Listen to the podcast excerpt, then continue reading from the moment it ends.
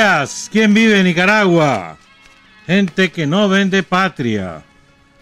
Bienvenidos y bienvenidas. Hoy es miércoles 3 de noviembre de 2021. Quedan cuatro días para el triunfo sobre los Yankees.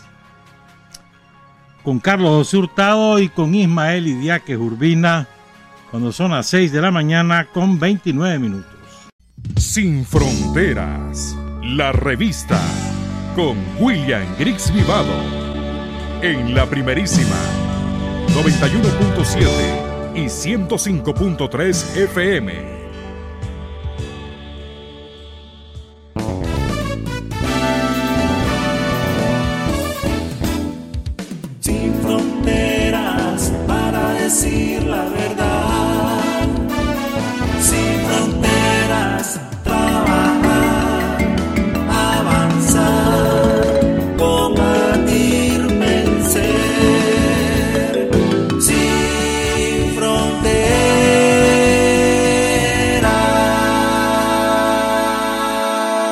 De la mañana con 35 minutos. A la medianoche, entre martes y miércoles, concluyó la campaña electoral y a partir de esa hora estamos en lo que se denomina silencio electoral o reflexión electoral, como ustedes quieran, según la ley, de manera que está prohibido para los medios de comunicación electrónicos y escritos difundir campaña electoral.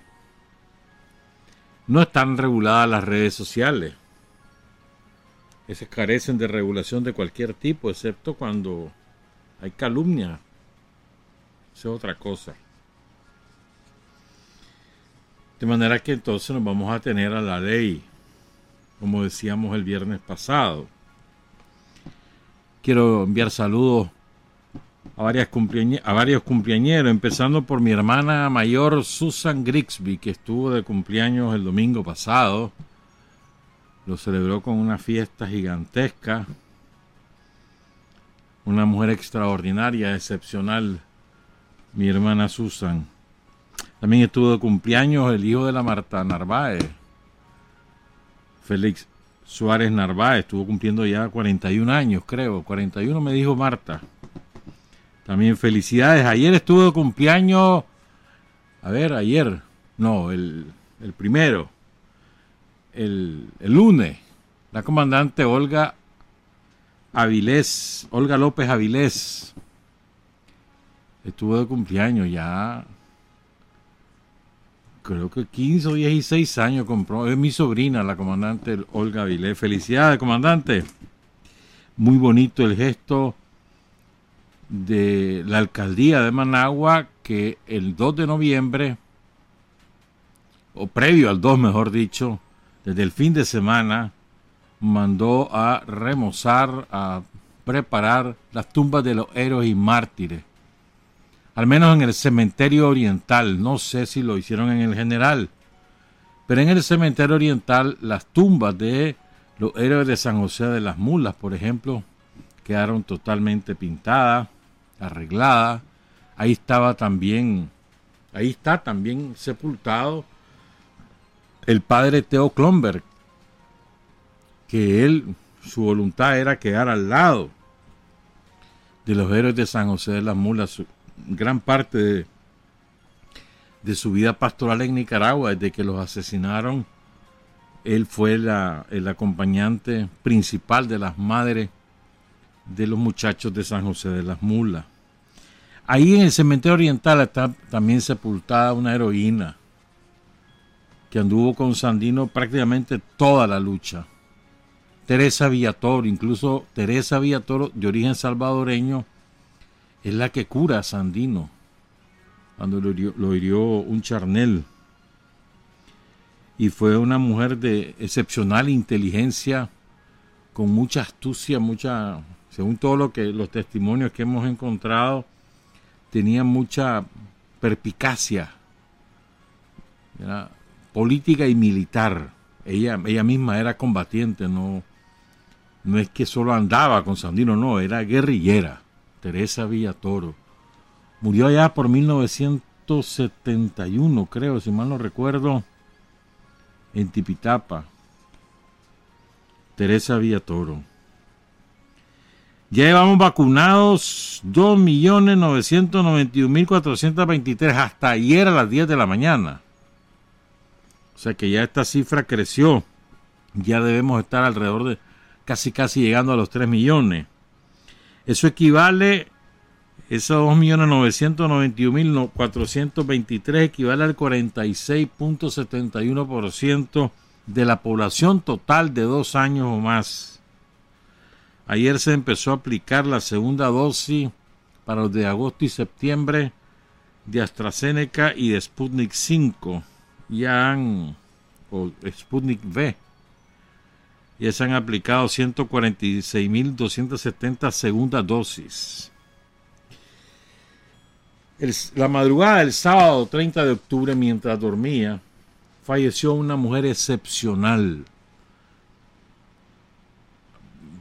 Para mí, pues, eh, Silvia McEwan, como la conocíamos, es, digamos, ¿cómo te, lo expliqué?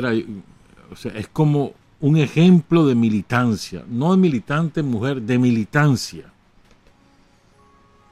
Es que Silvia, una mujer sencilla, jamás anduvo con aspavientos ni andaba buscando cámara, nunca las anduvo buscando y nunca es nunca. Tenía una dilatada trayectoria en el Frente Sandinista, jamás reclamó que se le diera tal o cual cargo. Jamás. Ella trabajaba en lo que la ponían. Fue además Silvia McEwan, nacida en 1935, en, el seno de una familia acomodada de la ciudad de Matagalpa, Matagalpina. Una mujer hermosa, pero además de una inteligencia natural, muy culta, muy sumamente culta. Y desde chavala se comprometió con el Frente Sandinista. Era además pionera del feminismo revolucionario en Nicaragua. Decía, me decía la comandante Tijerino el día domingo, algo así, que, conversamos. Me decía la comandante Tijerino que Silvia, su idea era tan avanzada que chocaban con eh, aquella sociedad mategalpina sumamente conservadora.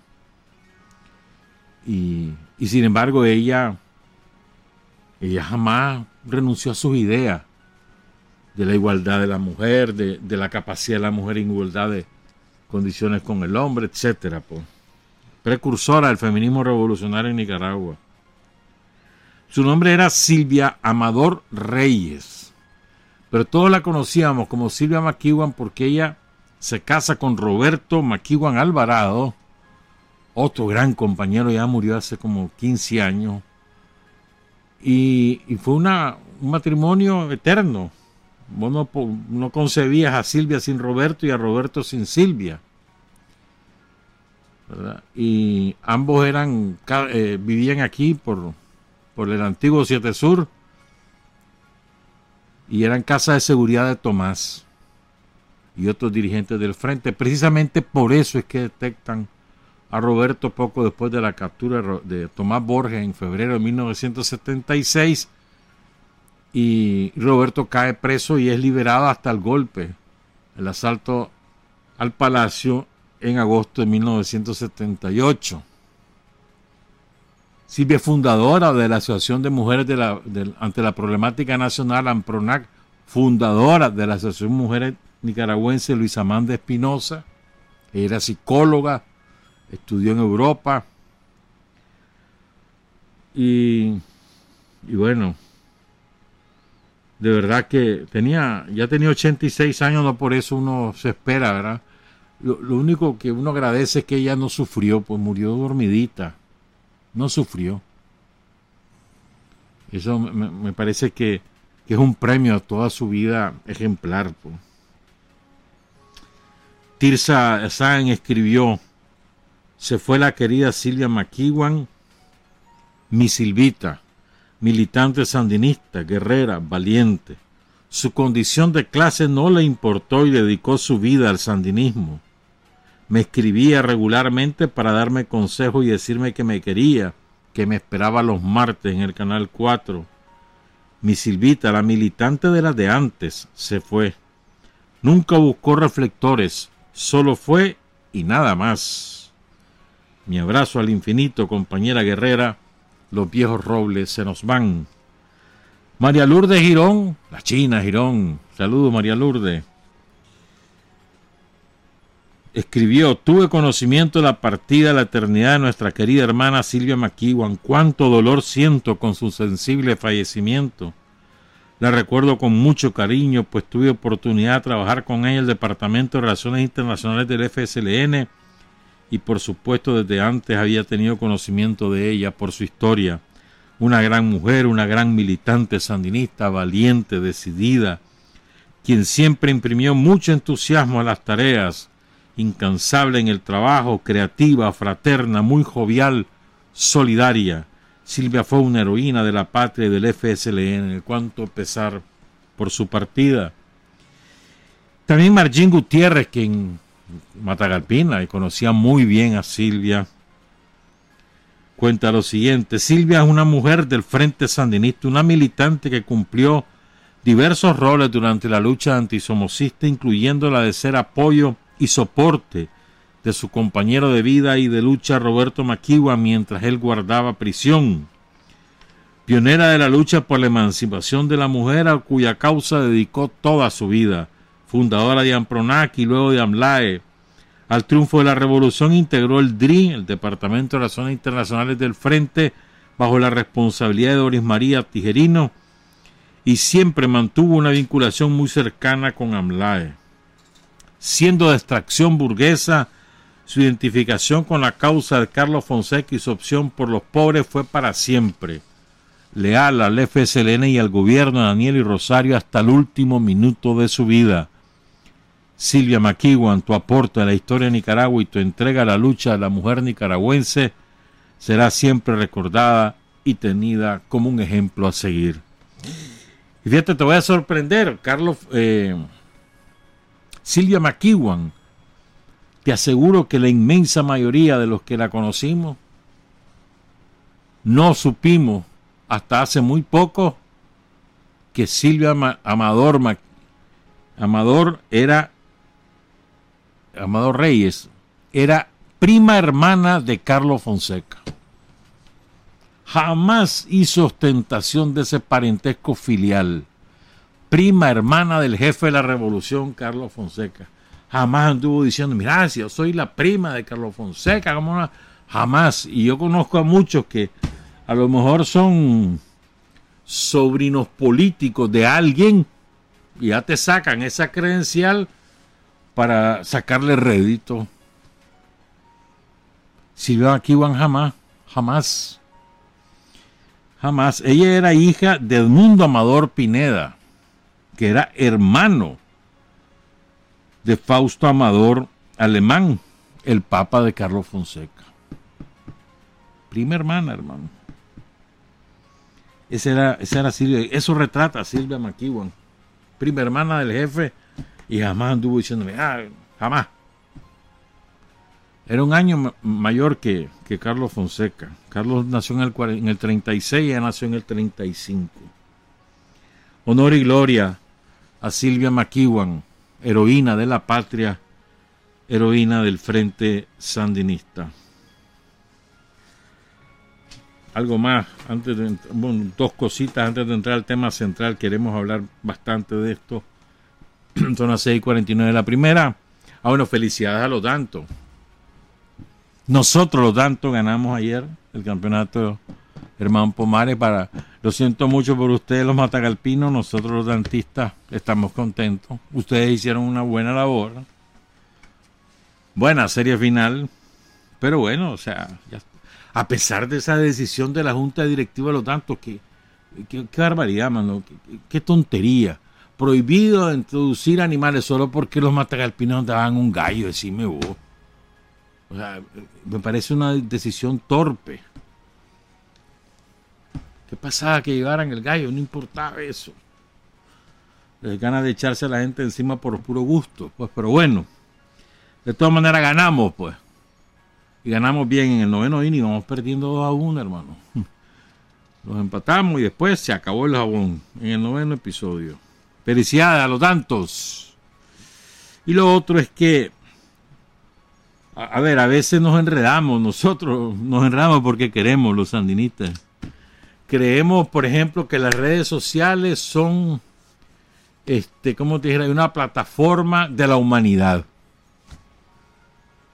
Y que por lo tanto ahí nosotros tenemos derechos iguales, que nadie nos puede maltratar ni nada y que tampoco nadie nos puede censurar. Y no, hermano. Todas las redes sociales son grandes empresas privadas que así como te permiten ingresar, te pueden sacar. Con justicia o sin justicia, eso no importa, son, son empresas privadas. Son grandes corporaciones, son un poder real como todo el mundo se ha dado cuenta, ahí están, lo están queriendo regular a, a Zuckerberg, el dueño de Instagram, de Instagram, de WhatsApp y de Facebook. A ver si lo logran los Yankees, lo dudo mucho, pero bueno. Y hace lo que le da la gana. Entonces Zuckerberg eh, aplica las medidas según su criterio ideológico. Como uno de los dueños del poder del mundo, del mundo del capital, uno de los dueños es Zuckerberg, el dueño de Facebook uno de los que toma decisiones en nombre de todos nosotros. Entonces, se le ocurrió, pues, perdón, no se le ocurrió, no, se puso de acuerdo con los servicios de inteligencia de Estados Unidos y clausuraron casi mil cuentas y grupos de, de, sandinistas porque simplemente esa es la, la, decisión estratégica del imperialismo sobre Nicaragua.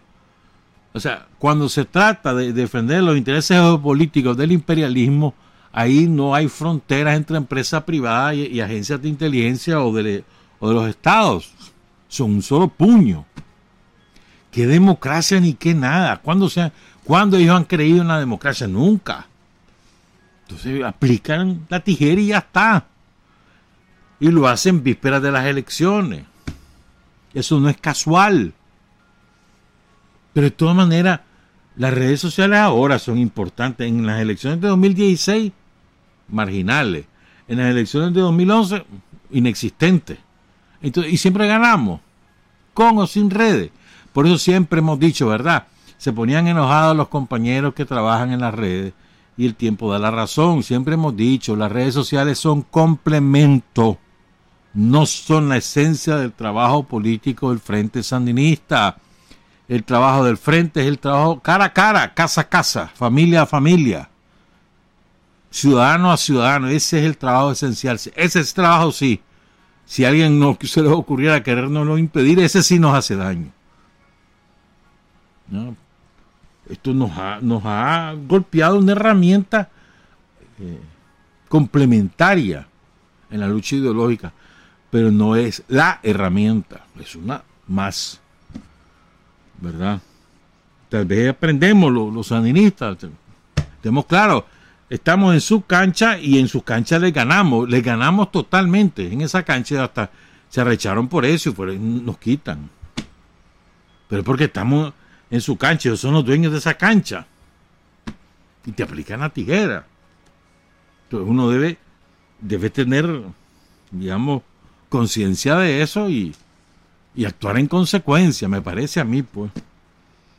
Pero le duele, le duele. O sea, la eficacia del trabajo de los muchachos y los no tan muchachos, de todos los guerrilleros digitales, la eficacia de ese trabajo es la que les duele. Y por eso golpean.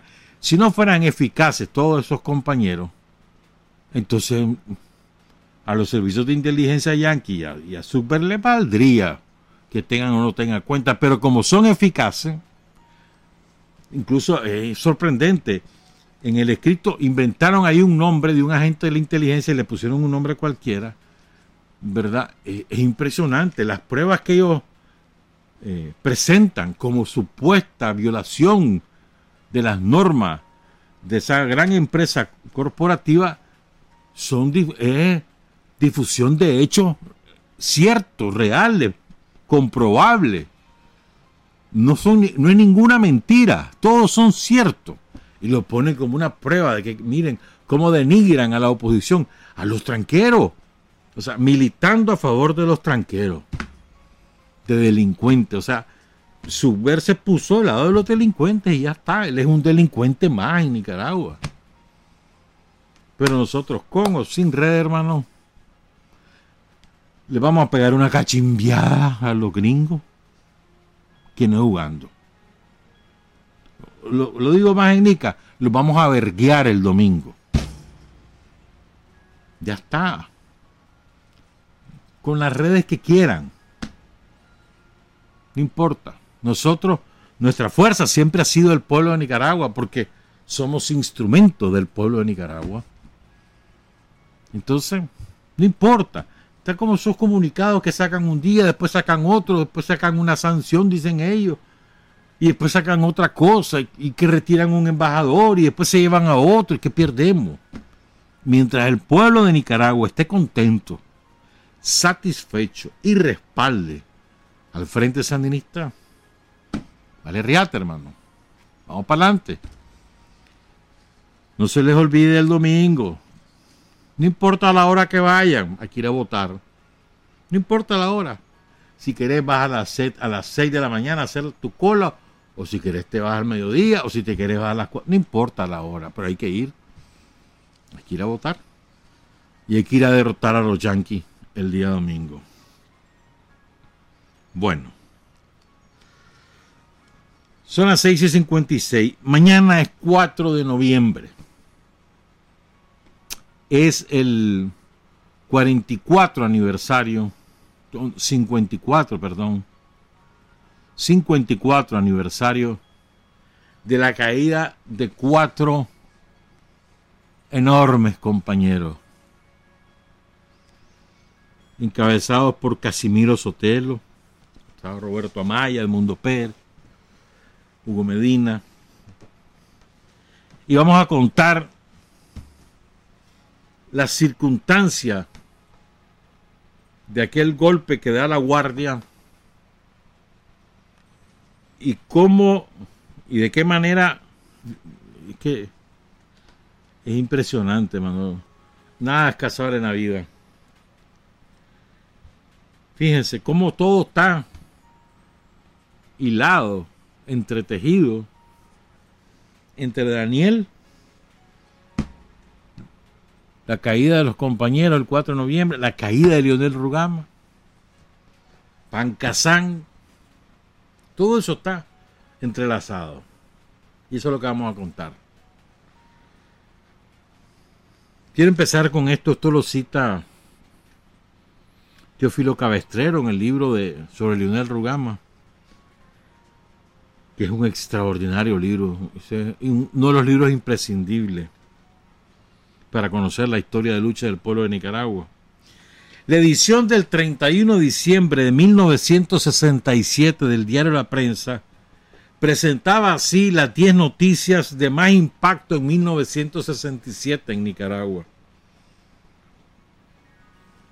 Son 10 noticias, de las 10 hay 8 de lucha del pueblo. La primera noticia del año para la prensa de 1967 fue la matanza del 22 de enero, cuando la Guardia arrasó a la manifestación opositora de Fernando Agüero y los dirigentes, entre ellos Fernando Agüero, Pedro Joaquín Chamorro, huyen y dejan que al pueblo lo masacre mientras ellos se refugian en el Gran Hotel. Lo típico, lo de siempre. La burguesía nunca expone su vida. La segunda noticia de la prensa de 2010, eh, de 2000, perdón, de 1967, según la prensa, fue la semana dariana del año 1 del centenario del nacimiento de Rubén Darío. La tercera, guerrilleros en Pancasán indiscriminadamente reprimidos por la Guardia. La cuarta, pongan cuidado, Muerte del sargento Lacayo ametrallado el 23 de octubre. Más de 200 ciudadanos detenidos bajo el imperio de una represión sin ley. La quinta, muertos a tiros Casimiro Sotelo y tres sandinistas más por Alessio Gutiérrez con una patrulla. Gladys Báez y Alba Guzmán detenidas. 6. Represión a la prensa. 7. Deudas personales de Somoza aparecen en la deuda pública de Nicaragua. Préstamos concedidos a las empresas de la familia Somoza están garantizados por el Estado y aparecen en la deuda pública. 9. El militarismo regresa al poder en Nicaragua con un fraude electoral. 10. El caos en la corrupción, varios sucursales de bancos asaltados, bomba, mil personas cesanteadas por la nueva administración de Tacho Somoza. No se aplicaron a su objetivo de 14 millones de córdobas prestados por los bancos norteamericanos para construir mercados periféricos en Managua y no se ha construido ningún mercado, se lo robaron. Esas son las 10 noticias de la prensa. 1967. Ahora contemos el contexto de todo lo ocurrido.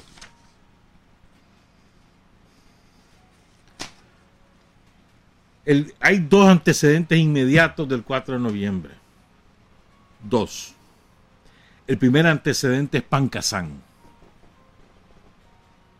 Recuerden, en Pancasán, una de las tres columnas, la comandada por Silvio Mayorga, es aniquilada por la Guardia Somocista. El resto logra escapar. Una parte se queda en las montañas de Matiguá, de Matagalpa. La otra parte regresa a Managua. Entre ellos, Tomás Borges, Daniel Ortega, Carlos Fonseca, Gladys Baez, que regresan a Managua y son eh, alojados en distintas casas de seguridad de la capital. ¿Verdad? Ese es el primer antecedente. Eso fue un golpe durísimo. Causó un gran impacto en la opinión pública. Los muchachos están peleando, mataron a los muchachos. Carlos Fonseca ahí anda, lo que se decía. Pero eso fue de gran impacto en el, seno del pueblo de Nicaragua. ¿Verdad? Este es el primer antecedente. Eso deja al Frente Sandinista en una posición precaria. Primero porque le han eh, desarticulado su principal esfuerzo guerrillero en la montaña. Segundo porque le han matado a un conjunto de compañeros, 13 compañeros de primera calidad, encabezados por Silvio Mayorga y otros compañeros. Silvio Mayor, que era el número dos del frente. Segundo por eso. Tercero porque deja expuesta la estructura del Frente Sandinista en las ciudades. ¿Verdad? Esas, son, esas circunstancias son sumamente importantes. O sea, el frente está en una situación precaria, la represión desatada porque la Guardia, una vez que aniquila la columna de Silvio Mayor, que en Pancasán se dedica a buscar los nexos de esas columnas con la ciudad de Matagalpa, para empezar Matagalpa, luego Managua, León. Entonces, fíjense, en esa circunstancia hay una discusión en la dirección del Frente Sanista, en esa dirección estaba Carlos Fonseca, Doris Tijerino, Julio Huitrago, José Benito Escobar, Daniel Ortega, Oscar em, Turcio, entre otros compañeros que yo recuerdo, pero creo, que ya estaba Payín Sánchez, sí, ya estaba en la dirección nacional.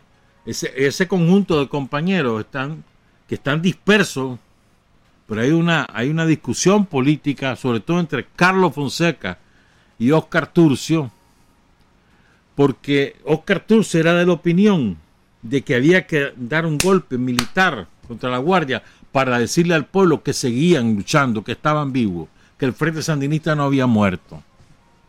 Y Carlos Fonseca era de la tesis de que una acción militar los iba a no, eran no iban a ser no iba a ser capaz la estructura del Frente Sandinista de resistir la embestida de la Guardia, porque una acción militar iba a causar represión indiscriminada y que por lo tanto había que ser cauteloso.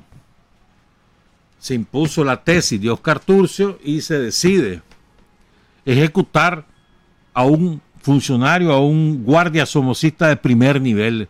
Entre otros, en, la lista estaba Samuel Jenny, también que era el jefe de la seguridad somocista. Y seleccionan al, al bueno, y la idea era ejecutar a un alto personero en la dictadura por el cual el pueblo de Nicaragua no sintiera compasión alguna, porque estaba sabido de que era un maldito, que era un criminal, de que no hubiera solidaridad de ningún tipo.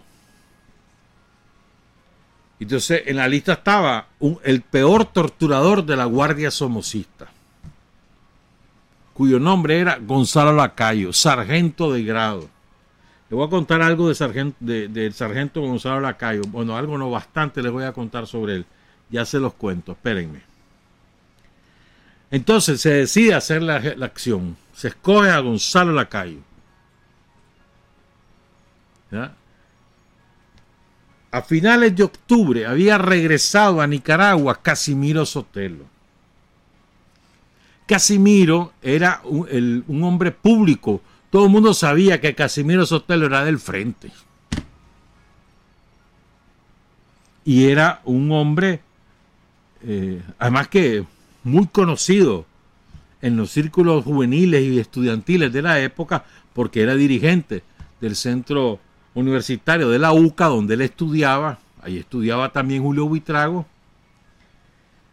Además de eso, él tenía proyección en opinión pública y era un hombre que se le había enfrentado personalmente a, Tacho Somoza.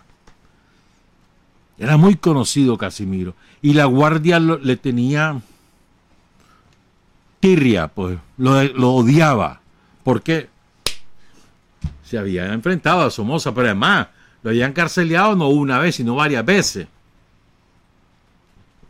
Por ejemplo, en la, cuando lo del estadio, voy a contar eso sí más tarde. Entonces, para, para la Guardia, Casimiro Sotera era, era un enemigo público y había que matarlo. Casimiro regresa a Nicaragua a finales de octubre. Había, se había ido en julio con Julio Buitrago. Habían hecho un curso en Cuba y aprovechan, como estaba en Cuba, aprovechan para que eh, Casimiro participe como delegado del movimiento estudiantil a un congreso estudiantil de Latinoamérica. Pero es importante, pues, Casimiro regresa a finales de octubre. ¿Estamos claros? Oscar Turce entonces planifica. Daniel en ese momento es el responsable de la resistencia urbana. Él es el responsable. Ya había caído preso. bueno, después me acuerdo el nombre. Había caído preso que era el primer responsable y Daniel el militar. Entonces después dejan de responsable a, Daniel. Eh, había caído preso Roque, hombre. Pero bueno. Fíjense bien. Entonces, Oscar Turcio forma el comando, Daniel, Oscar Turcio, en el comando que va a ejecutar a Gonzalo Lacayo. Y el Mundo Pérez, que el Mundo Pérez era un luchador veterano ya, estamos hablando del 67 y él había empezado en el 60 con Daniel, era del parte del, del grupo de muchachos de los barrios San Antonio, San Sebastián, que habían peleado toda, toda la vida, desde los 14 años se habían metido, carceleados montones de veces. tenía una veterana experiencia en eso. Pues. Fíjate, ya llevaba 60 y, 67 y él había, se había metido a los 14 años y murió a los 24, 23. Tenía 9 años de, de experiencia, que en aquellos años eso era muchísimo. Bueno, el caso es que ese es el grupo. Van armados de subametralladoras, excepto el chofer de, del carro, era un, era un carro Hillman. Los Hillman en aquellos tiempos eran los escogidos por los taxistas para, para taxiar. O sea, vos veías un carro Hillman y ya sabías que era un taxi. Entonces habían comprado de esa unidad, una unidad Hillman para efectuar el operativo. Y iban de chofer a Gustavo Adolfo Vargas, que después se retiró, Se fue a estudiar a Suiza, regresó para los 80, fue embajador en Suiza y no sé qué se hizo.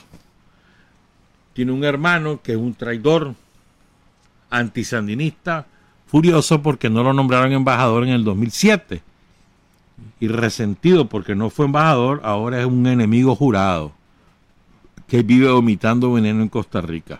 Y pueden imaginar ustedes quién es. Bueno, entonces va este comando, se estacionan cerca de la casa de Gonzalo Lacayo y esperaron horas a ver en qué momento daban el golpe. Eso quedaba aquí por el arbolito, en el barrio Cristo del Rosario. Entonces, están ahí estacionados. Cerca de la casa de Gonzalo Lacayo vivía una hermana. Entonces Gonzalo Lacayo sale de su casa como a las nueve, nueve y cuarto de la noche, se va a la casa de la hermana para, qué sé yo, que... Entonces entra a la casa, platica con ella, sale de la casa, pero afuera todavía se quedan platicando. Ya, en ese momento, ya tienen en marcha el, el, Hillman. Ya están listos los compañeros para cometer su la acción. Pero como lo ven platicando con la hermana, se aguantan. Oscar Turcio va adelante. A su lado va el chofer Gustavo Adolfo Vargas y atrás van Daniel Ortega y Edmundo Pérez. Entonces, cuando ya no se va a la calle, sale y las tienen el auto en marcha. Se, frenan porque él se pone a platicar con la hermana allá afuera. Ya cuando la calle empieza a caminar rumbo a su casa, de regreso a la media cuadra, entonces arranca el Gilman. Cuando se vaya acercando a la calle, la calle se da cuenta quiénes son y reconoce a Oscar Turcio. Cuando va a sacar su pistola, porque él reacciona, esto lo cuenta Daniel, él reacciona, va a sacar su pistola y entonces Turcio sin asco y también y va Daniel en la, en la en la otra ventana sin asco, hermano. Lo pasconearon. Y se baja un muchacho alto, blanco, atlético, se acerca al cuerpo y le da el tiro de gracia. Edmundo Pérez. ¿Estamos claros? Ejecutan a la calle, ah bueno, y, el mundo grita, vive el Frente Sandinista. no es que el Frente oculta la acción para nada, la reivindica. Y sale el auto. A la madrugada siguiente, del, el 5 de noviembre, encontraron el, el Hillman. La guardia lo encuentra, pues. Y ahí por la colonia Maestro Gabriel, aquí por donde es ahora Bueno, en aquella época no existía Bello Horizonte. Horizonte después. La Maestro Gabriel estaba recién hecha y era el límite oriental de Managua. Después se hizo Bello Horizonte. Ahí dejan el carro. Ahí encuentran que había un disparo en, el techo que fue uno de los cuando se va a hacer movimiento dispara se dispara una de las subametralladoras Sin placa. Y empieza una represión bestial de la guardia. Porque Gonzalo Lacayo, para los guardias, era de los suyos y, era, lo admiraban por su capacidad de torturar. Lo admiraban. Entre asesinos admiraban al más asesino. ¿Me entendés? Entonces la guardia desata una auténtica cacería. El médico forense le contó 18 orificios de bala a Gonzalo Lacayo. Este es un dato importante, van a entender por qué más tarde. Bueno, ahora les quiero contar otras cosas. Pues. Un dato, por ejemplo, el Mundo Pérez con Daniel en el, en el 60, si mal no recuerdo, cuando lo, sí, cuando lo ataca el cuartel de Ginotepe y Diriamba, ellos se fueron a atacar la concha. Ahí lo agarraron preso, por supuesto. Celinchible, Carlos Guadamú, Mundo Pérez, Daniel, se fueron, iban buscando, perdón, iban buscando a Ginotepe y los capturaron en la concha. Ahí lo llevan a la seguridad. Ahí Daniel conoce a Gonzalo Lacayo y al maldito Alcoto Torres, a ese era otro maldito, man. Al otro, Jerónimo Linarte, porque son los encargados de torturarlos a ellos, de cachimbearlos y torturarlos, en el contexto de los ataques al cuartel de, de Diambe y Jinotepe, del 11 de noviembre de 1960. Vamos, claro. Cuando a la calle lo ejecutan, él tenía 36 años, nació en 1931. Y fíjense, él ingresa, primero fue un hermano el que entró a la guardia, y después entra él, eran 11 hermanos, o 9 o 11 hermanos. El papá de, este Gonzalo de la calle era destazador de cerdos, allí en ese barrio, en el Cristo del Rosario. Entonces, este, la Cayo entra a la Academia de Policía, que ya habían separado la Academia de la Guardia y la Academia de la Policía. Eran guardias nacionales, pero dedicados a tareas policiales, sobre todo el tránsito. Y ahí alcanza el, rango de, de cabo. Pero él gana méritos en la bestial represión de la Guardia en 1954 con la rebelión de abril de Pablo Leal. Ahí, ahí es que él inicia su, su carrera de torturador. ¿Verdad? Entonces, pongan cuidado en este dato. Hacia, mil, hacia finales de los años 50, ah bueno, después viene la ejecución de Somoza García y él se destaca en las torturas. Él es uno de los que tortura a Pedro Joaquín Chamorro, a Clemente Guido, el doctor Clemente Guido. Eh, él, es uno de los que... ¿Y quién, quién lo dice? Ellos, ellos lo cuentan. Lo cuenta Pedro Joaquín Chamorro en su libro Estirpe Sangrienta y lo cuenta también Clemente Guido, que se llama Noches de Tortura, algo así. Ellos cuentan que Gonzalo la calle los torturó, entonces él va creciendo su fama de que él es hábil en los interrogatorios y además ese hombre no, tiene no sé cuánto, ¿me entendés? Entonces, hacia, hacia 1960, miren lo que ocurre. A él lo pasan a la seguridad somocista. Y adivinen quién lo recomendó. ¿Ustedes creen que lo recomendó Somoza? Los Somoza de baile. No los que mandaban en Nicaragua.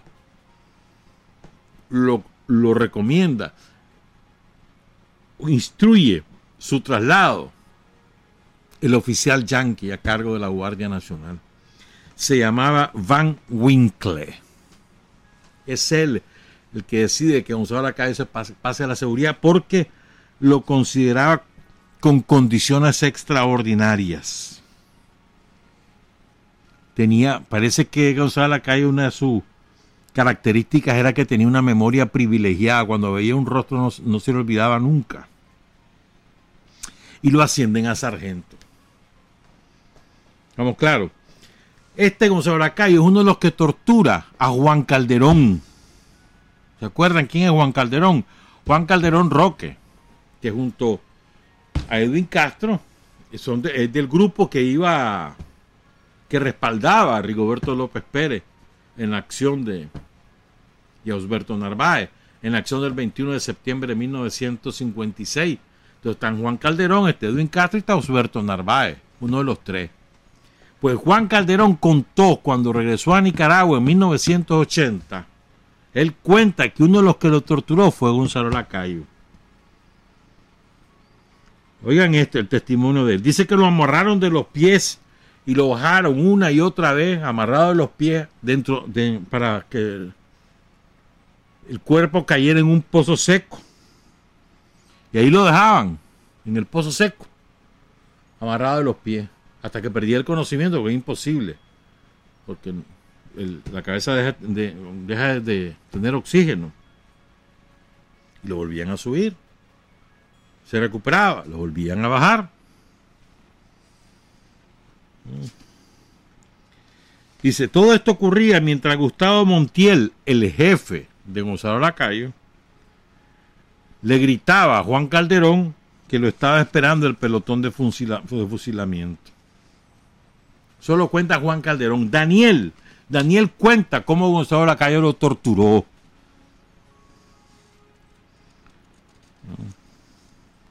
Dice, lo primero, uno, porque a él lo tortura, verá, Lacayo, junto con Agustín Torres López, que era un teniente de la seguridad,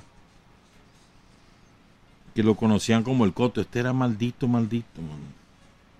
Dice Daniel, esto lo dice en una entrevista que publicó la desaparecida revista El País, que la dirigía Luis Hernández Bustamante, era una magnífica revista. Ahí trabajaba Elena Ramos y ella le hace la entrevista a Daniel, si mal no recuerdo, en el 92. Entonces dice Daniel, lo primero que hacían era esposarme con las manos hacia atrás y meter un trapo en la boca, con un pañuelo encima que provocaba una sensación de ahogamiento. Esta es una tortura inventada por los conquistadores españoles.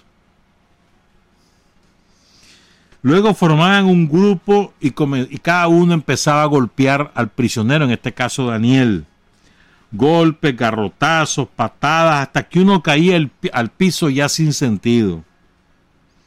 Cuando uno se recuperaba, venían con la picana eléctrica a darte choques en las partes donde ya tenías heridas.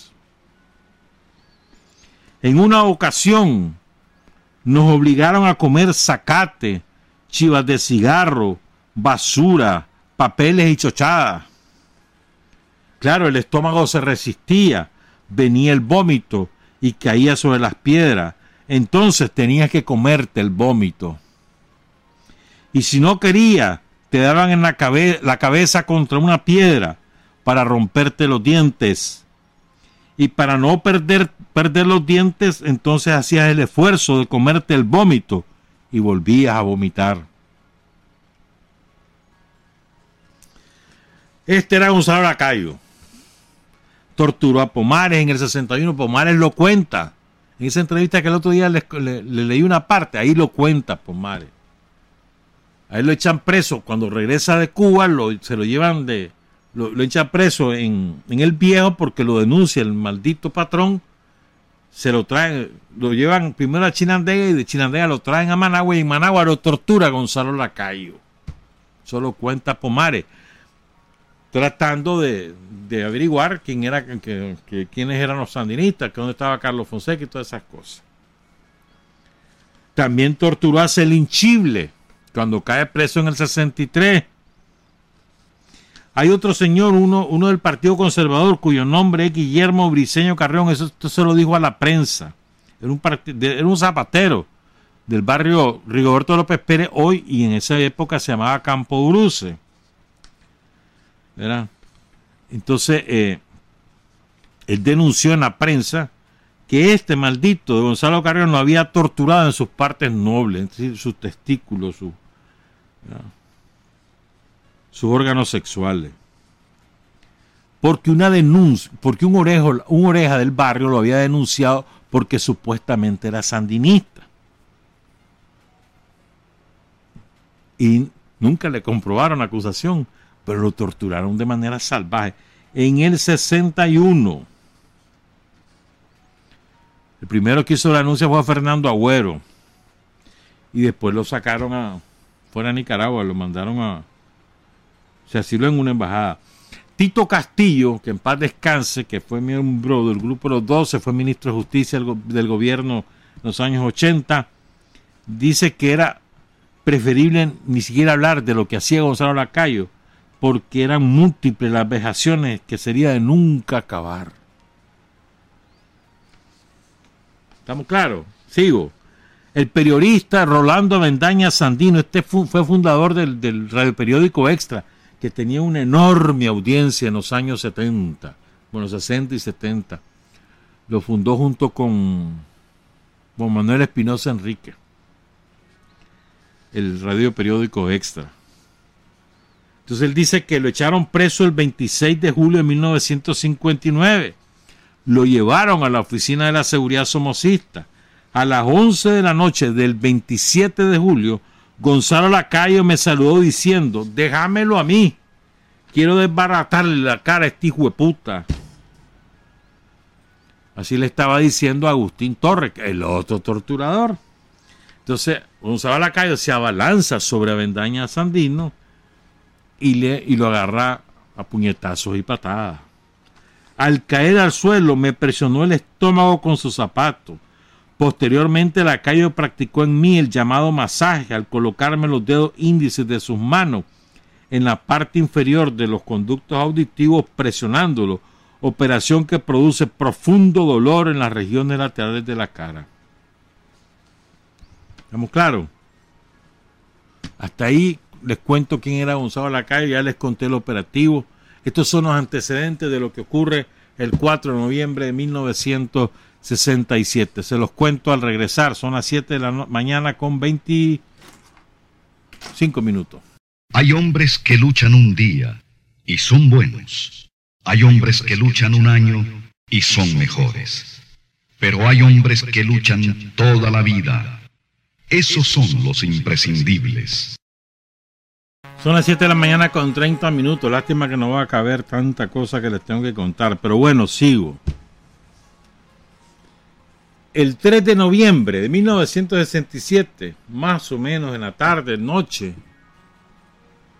un oreja le avisa a Alessio Gutiérrez que hay una casa donde está Casimiro Sotelo. Y como Alessio era uno de los que estaba más furioso porque el frente había ejecutado a Gonzalo Lacayo y se la tenían jurada a Casimiro Sotelo.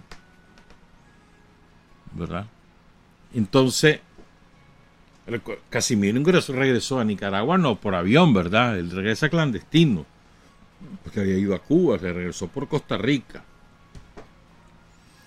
Entonces, este, cuando le dicen Casimiro Sotelo está en tal casa, y, la casa era al final de Monseñor Lescano. En aquella época ahí terminaba Managua en el sector occidental. Ya estaban construyendo, la, o ya habían construido la colonia Morazán, que quedaba al lado, en, la, en el extremo noroccidental de Monseñor Lescano. Y después construyeron el cortijo, y Loma Verde, creo que se llama, y mucho después, Linda Vista, La Brisa y demás, mucho después. Entonces era el final de Monseñor Lescano, donde hoy es el supermercado La Colonia, dos y media arriba.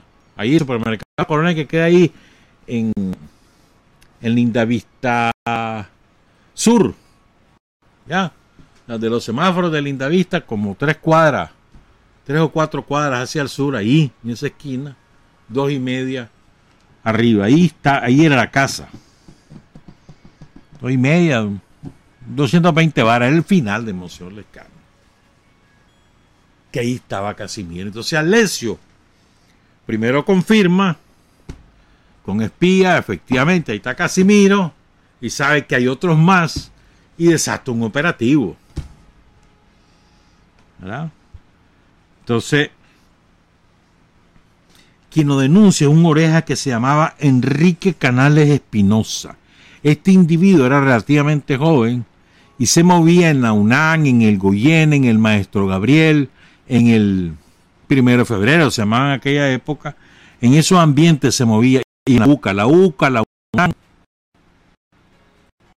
La UNAM por, referencia, porque no estaba en Managua, pero sí habían estudiantes que que cruzaban el León, venían a Managua y él se daba cuenta. Entonces andaba en esos ambientes, la UCA, el vecindario donde habían estudiantes universitarios y los colegios de secundaria. Entonces él, ¿verdad? él, mm, aparentaba ser antisomocista y participaba en los mitines y no sé qué, típico oreja.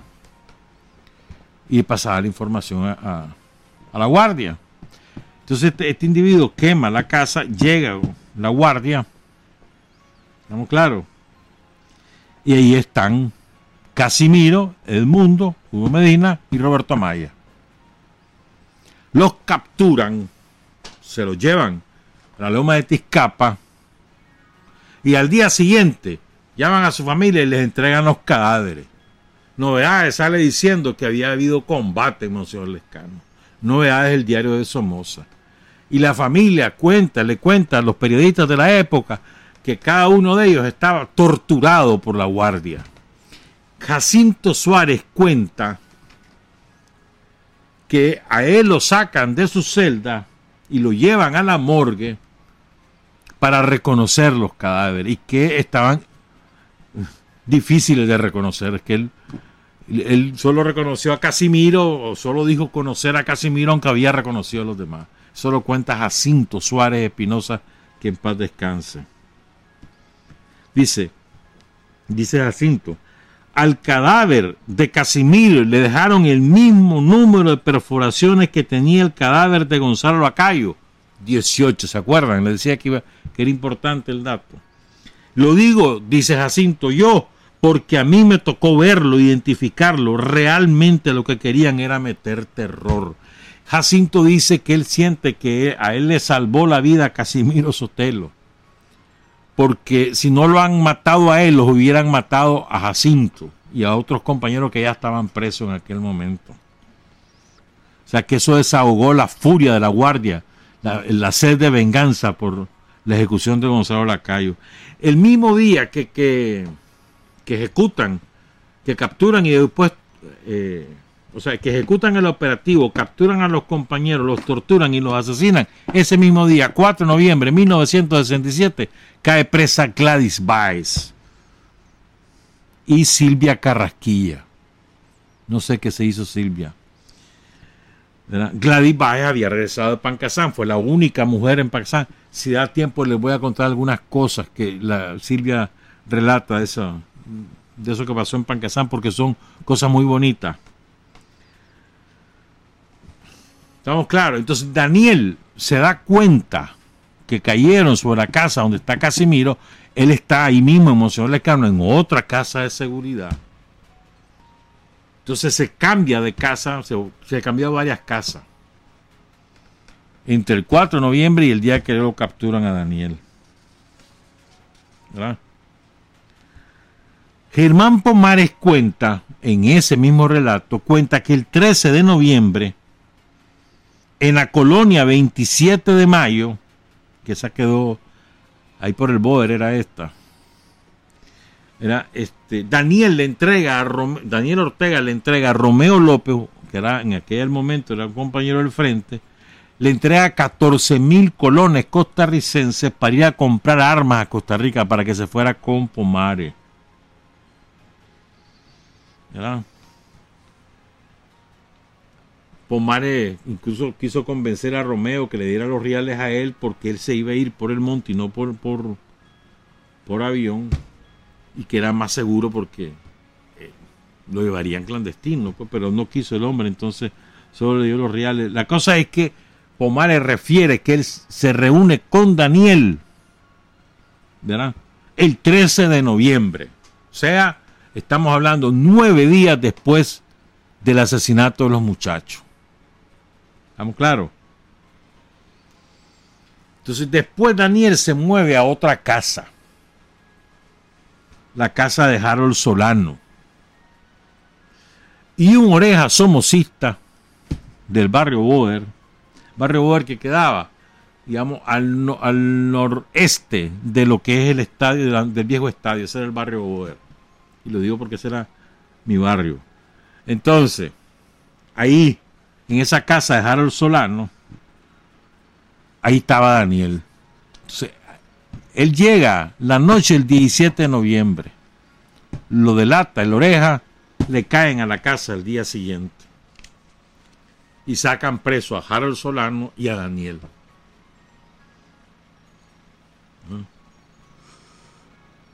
Y eh, van a oír cómo fue esto, sí.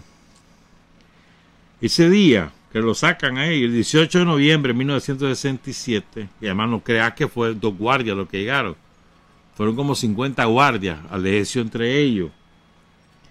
Entonces, cuando, cuando la gente ve que salen dos hombres, dos chavalos, pues dos, hombres jóvenes que lo sacan esposado a la guardia, uno de ellos pega un grito. Soy Daniel Ortega, miembro del Frente Sandinista. Esa era una manera de protegerse porque si aparecía después que había muerto en combate, le está diciendo ahí, soy Daniel Ortega, no está diciendo lo que dito, está pegando el grito. Soy Daniel Ortega, miembro del Frente Sandinista.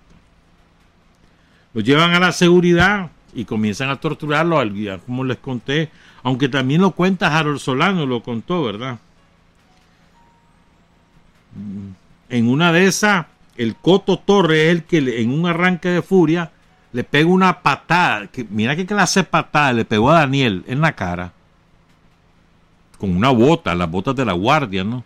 ¿Qué clase de patada sería que la herida que le abrió le dejó una cicatriz que aún hoy esa es la cicatriz que vos le ves a Daniel? Aquí en la frente. Una patada de, este guardia, del Coto Torre. Maldito, maldito era ese hombre. ¿Verdad? los guardias estaban furiosos, dice Solano.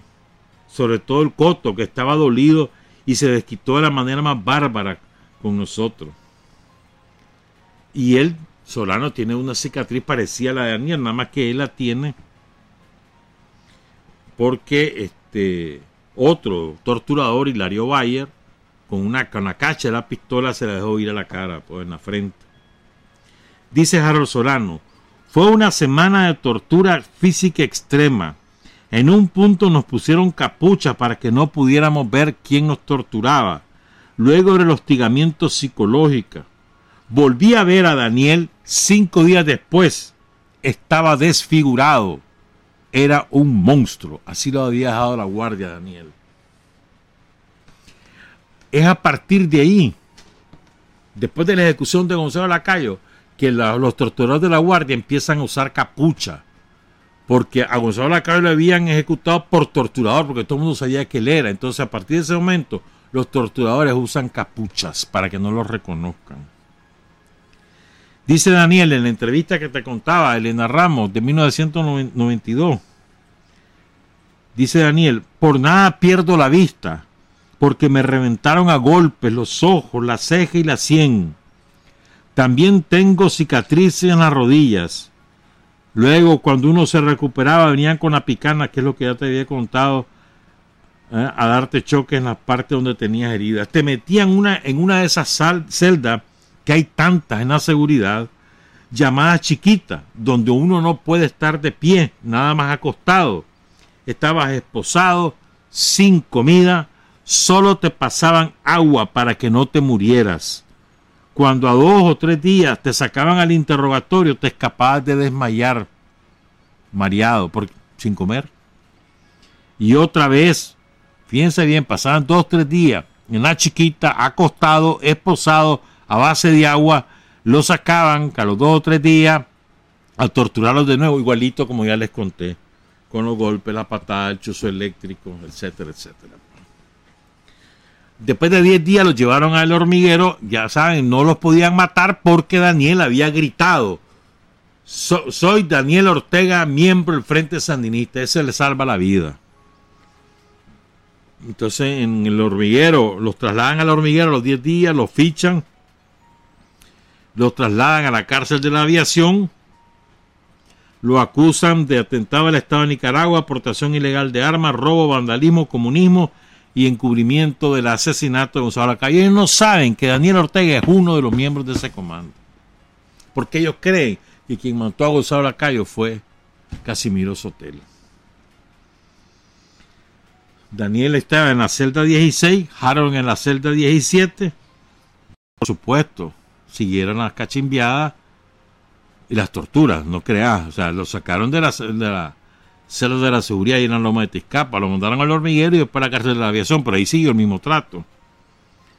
Tuvimos un boleo constante, cuenta Harold, que es abogado, y aquí anda trabajando con el frente.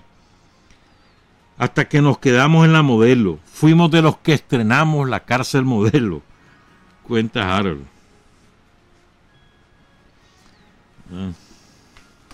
Sigo a ver qué más. Ah, bueno, fíjate que cuenta Jacinto que a Gladys, que la capturan el 4 de noviembre con Silvia Carraquilla, le, hicieron salvajadas en la cárcel a Gladys Valle a Silvia Carraquilla, salvajadas, como parte de la venganza de la guardia por lo de Gonzalo Lacayo. A Daniel le hacen el juicio por el asalto a la sucursal Kennedy del Banco de Londres que se hizo el 21 de agosto de, de, julio del 67. Ese dinero, gran parte de ese dinero se ocupó para Pancasán, pero quedó una parte. Esa otra parte del dinero es con la que se compran los 16 mil colones para ir a Costa Rica a comprar las armas que se la dan a Pomares, y, se la dan a aquel hombre, pero que no se la quiso dar a Pomares, y también de ahí sacan para comprar el Hillman con el que se ejecuta Gonzalo Lacayo. ¿Verdad? Entonces a Daniel lo juzgan por, ese, por esa recuperación bancaria. Dice Harold Solano, nos hacían ver como reos comunes, como delincuentes, porque el propósito de Somoza era doblegar nuestra moral, pero nunca, ni con las peores torturas, pudieron abatir nuestro espíritu. Después la, la, seguridad somocista comenzó a utilizar otra táctica. Ya estamos hablando que habían pasado casi un mes ya de que estaban presos Daniel y Solano, ya para, para enero del 68. Y la táctica era difundir la mentira de que eh, alguno de ellos estaba hablando, fruto de las torturas, y que, y que producto de eso es que estaban cayendo compañeros, eso era para desmoralizar a los que estaban afuera. E insinuaron de que había sido Daniel. No lo dijeron claramente, pero insinuaron eso. Y después se supo quién había sido, ¿verdad?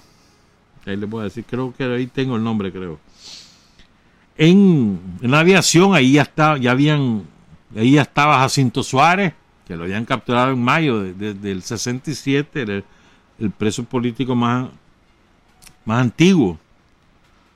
A Daniel lo meten a la celda 13, que era la celda de la muerte, porque en esa celda habían estado Edwin Castro, Berto Narváez y Cornelio Silva. ¿Estamos claros?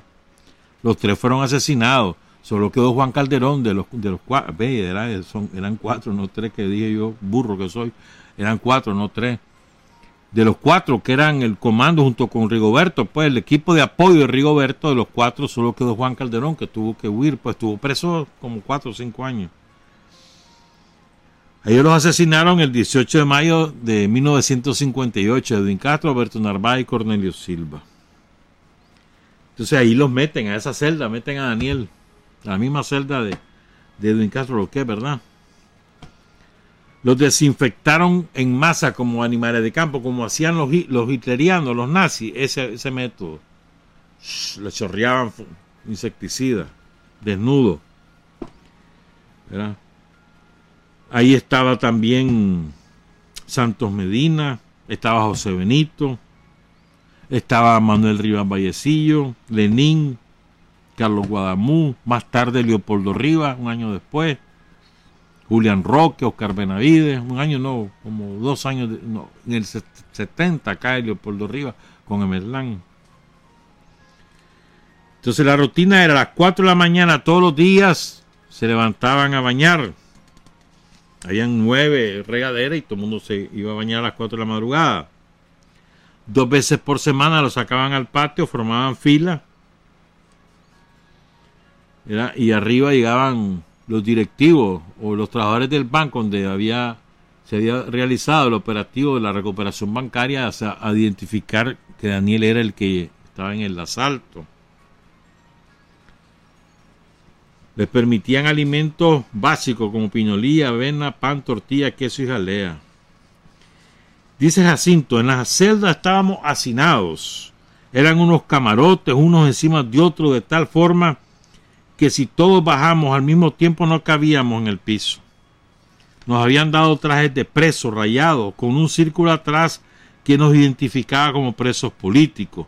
La orden era tirar a matar a ese círculo si tratábamos de escapar.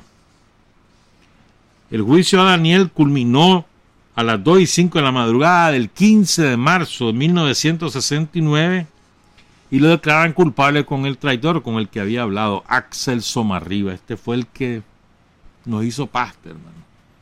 Traidor. Después salió hablando Baosá, Carlos Fonseca lo denuncia, Ricardo Morales lo denuncia. El juez, miren lo que es la vida. El juez que sentencia a Daniel es Guillermo Vargas Sandino, que durante los años del somocismo en los 90 fue magistrado de la Corte Suprema de Justicia. El jurado estaba conformado por los abogados Rodolfo Morales Orozco, porque esa era la ley. La ley de Somoza que los jurados tenían que ser abogados. Esto se reformó para los años 80, que era cualquier ciudadano, ¿verdad?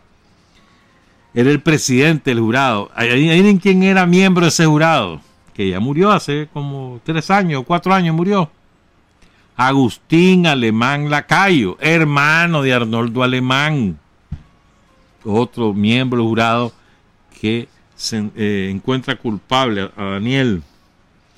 Los otros eran Don Raúl Cisneros, Douglas Amaya, Juan Tenorio, Guillermo Cano y José Aguilar Tablada. El fiscal fue Armando Bermúdez y el defensor de Daniel fue un prestigioso abogado de la época, antisomocista, dirigente del Partido Liberal Independiente de gran prestigio, murió en los años 80, Juan Ignacio Gutiérrez, perdón, Juan Manuel Gutiérrez, perdón, perdón, Juan Ignacio es el doctor, Juan Manuel Gutiérrez, murió en los años 80, si mal no recuerdo. ¿Estamos claros? Casimiro Sotelo. ¿Quién era Casimiro? Además de ser dirigente estudiantil. Casimiro nació el 14 de noviembre de 1944, es decir, a él lo, asesinan 10 días antes de su cumpleaños número 24. Eh, Tenía 23 años. A ver, no tenía, sí, no tenía 22 años, iba a cumplir 23. 10 días antes de su cumpleaños. El mundo, el Chino Pérez, gran amigo de Daniel, nació el 27 de julio de 1945. Un año mayor que, que Daniel. Tenía 22 años cuando lo asesinó la guardia. Roberto Amay, este fue dirigente del movimiento estudiantil de secundaria. Nació el 20 de marzo de 1944, tenía 23 años. Este era del grupo de Julio Buitrago y el que no tengo datos es de Hugo Medina. Solo Daniel que dijo alguna vez que era trabajador. Casimiro es uno de los fundadores de la Juventud Patriótica, uno de los núcleos que integran el Frente Sandinista. El 12 de mayo del 67, ahí estaban José Benito, Daniel, Germán Pomares, Julio Buitrago, Jorge Navarro, Fernando Gordillo, Rigoberto Cruz, Oscar Turcio, Doris Chible. Casimiro participa en las manifestaciones de ese año con Julio Buitrago, eran así, Julio Buitrago y Casimiro. Ah, ese año participan en las manifestaciones de septiembre. Y ahí ellos sacan la bandera roja y negra en esas manifestaciones. Julio y Casimiro. En 1963, en el, el segundo congreso del Frente Estudiantil Revolucionario, ese congreso se hizo con estudiantes de secundaria, estudiantes de las normales de maestro, para maestros, de magisterio, pues. los institutos, de escuelas de comercio, que eran en aquel tiempo una escuela de comercio tenía el mismo nivel que cualquier universidad, hermanos. Daría de secretaria, de contadores, mecanógrafos, la escuela de comercio. Entonces, en ese congreso eligen como presidente perdón, como secretario general a Casimiro Sotelo, perdón, a, perdón, como secretario general Rigoberto Samson, Rigo Samson, el famoso que fue alcalde sandinista en la ciudad de León, ya murió Rigo, murió en el 97, si mal no recuerdo. Una hermana de él es Casilda Samson, que ahí está todavía la Casilda en León. Saludos a Casilda. ¿Ah? y Casimiro Sotelo, y Oscar Danilo Rosales son electos de la directiva del FER. ¿Verdad? Hasta ese momento todos los congresos del FER eran públicos y a partir, ese fue el último público, después empezaron a ser semiclandestinos. En esa época el FER del Ramírez Goyena lo dirigía Julio Buitrago en el 63, después pasa a la UCA, Julio Buitrago, que se bachillera estudia en la UCA. Ahí se vuelve a topar con Casimiro. Fundan el estudiante, que era el órgano de, del FER, que lo dirigía Fernando Gordillo. En el 65, Casimiro es electo presidente del CEUCA, el Centro Estudiantil de la Universidad Centroamericana, de la UCA. Pero luego la, la, UCA, los jesuitas lo expulsan de la UCA por su actividad antisomocista. Eso propicia que la democracia cristiana, que sí la permitía el rector de, la UCA, que, ¿cómo que se llamaba el rector de la UCA? Palé, León Palé, que era pariente de Somoza, León Palé permitió que la, que la democracia cristiana siguiera trabajando, ganaron las elecciones del CEUCA y se acabó la presidencia de, de Casimiro. Ya Julio ya estaba clandestino. En el 66, Carlos Fonseca manda a Casimiro junto con otro compañero a Guatemala a entrevistarse con Luis Turcios Lima, el comandante Turcios Lima, el fundador de la guerrilla guatemalteca. En el 67, como ya les conté, se fue con Julio Buitrago a Cuba, después regresa a finales de octubre y ya saben lo que ocurrió. Dice Jacinto Suárez, Casimiro formó parte de una generación de jóvenes que tomaba muchos riesgos para ir formando la conciencia del pueblo y él mismo estaba compuesto de mucha valentía. ¿Qué es Casimiro para nosotros? En primer lugar, representa la generación más cruda de la siembra, de abonar mucha conciencia. Se tenía que trabajar mucho en la conciencia de la gente y se hacía sobre todo con mucho riesgo, con mucha audacia. Cuenta Casimiro, perdón, Jacinto cuenta la anécdota que te decía yo, que se había enfrentado a Somoza. Dice que es que Somoza llegó ahí al Ramírez Goyena. Entonces había nada haciendo oferta y no sé cuánto y no sé qué. Está Somoza ahí. Y llega, llega Casimiro y se sienta en el auditorio. Y entonces. Ahí estaba Jacinto también. Entonces cuando era Luis Somoza, así que termina de hablar Luis Somoza. Que, por lo tanto fue como en el 62 esto.